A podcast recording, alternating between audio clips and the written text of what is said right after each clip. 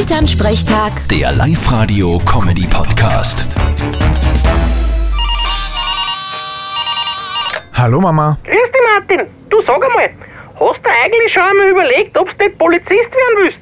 Als Kind schon, jetzt eher weniger. Na, weil sie dringend Leute suchen bei der Polizei. Von Alter her gangen sie nur perfekt bei dir. Kannst du Liegestütz? Na, sicher keine Liegestütz. Naja, heutzutage ist das nicht mehr so sicher. Aber dann kannst du dich ja eh bewerben bei der Polizei. Ja, vielleicht nehmen sie ja und dann kommst du vielleicht zu uns in den Ort am Posten. Das schaut dir nie, wenn man wen kennt.